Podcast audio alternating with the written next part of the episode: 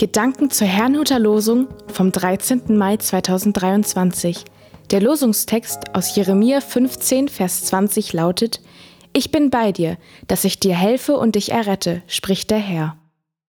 Der Lehrtext dazu steht in Hebräer 4, Vers 16. Darum lasst uns freimütig hinzutreten zu dem Thron der Gnade, auf dass wir Barmherzigkeit empfangen und Gnade finden und so Hilfe erfahren zur rechten Zeit. Es spricht Pastor Hans-Peter Mumsen.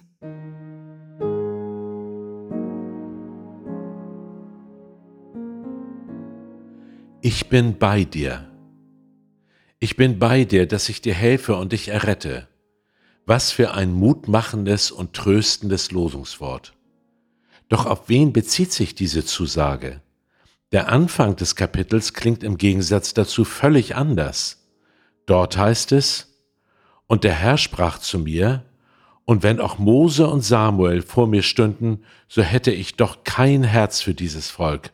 Treibe sie weg von mir und lass sie weggehen. Später sagt Gott sogar, ich bin des Erbarmens müde. Ändert er denn im Laufe des Kapitels seine Meinung? Nein, sondern er spricht am Ende mit dem Propheten Jeremia persönlich. Dieser hatte sich stets zu Gott gehalten und litt unter der Gottlosigkeit seines eigenen Volkes. Im Losungswort spricht ihm Gott deshalb Schutz und Hilfe vor den eigenen Leuten zu. Die Gnade, die Jeremia erfuhr, war, nicht zusammen mit seinem Volk von Gott verurteilt zu werden. Die Gnade, von der wir im Lehrtext lesen, bezieht sich dagegen auf uns selbst. Trotz unserer Fehler und Schuld haben wir jemand, der sich für uns einsetzt, Jesus Christus. Weil er wurde wie wir, hat er Mitleid mit uns, denn er weiß, wie es uns geht.